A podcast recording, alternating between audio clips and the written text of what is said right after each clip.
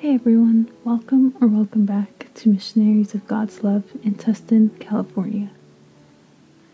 Today we will be talking about being careful with spiritual pride. Before we begin, find a nice quiet place to sit down with your back, neck, and shoulders relaxed, and ask the Holy Spirit to join you throughout the meditation, throughout the day and the days ahead. Take a deep breath and savor the fresh air that is gifted to us by God. Some of us fall in spiritual pride without noticing, but we should never brag about our sanctity.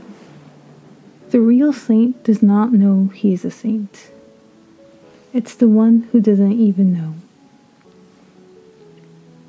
Book 3, Chapter 7 of The Imitation of Christ says, It's better and safer for you to conceal the grace of devotion, not to be elevated, elated by it, not to speak or think much of it, and instead to humble yourself and fear lest it is being given to one unworthy of it.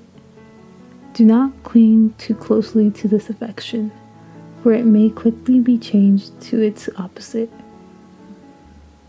When you are in grace, think how miserable and needy you are without it.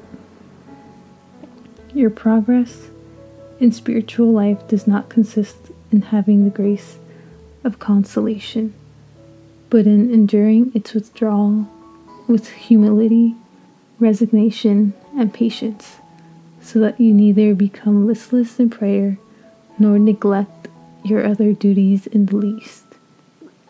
But on the contrary, do what you can do, as well as you know how, and do not neglect yourself completely because of your dryness or anxiety of mind. We should not believe ourselves to be saints. Even if we were, it would be thanks to God.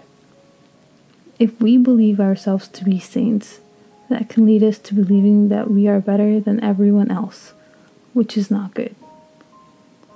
Looking for praise and wanting to be admired is what Jesus criticized. In religions, you can find a lot of this weakness, and there are no sincerely good teachers. If someone believes they don't need a good teacher and they believe they are walking with God, this is pride, which was inspired by the devil. Never accept any praise someone gives you. If someone thanks you or praises you, say to yourself that everything is thanks to God, for every good action someone does is because of God. As we end today's prayer, say, Speak to me, Lord, for your servant is listening.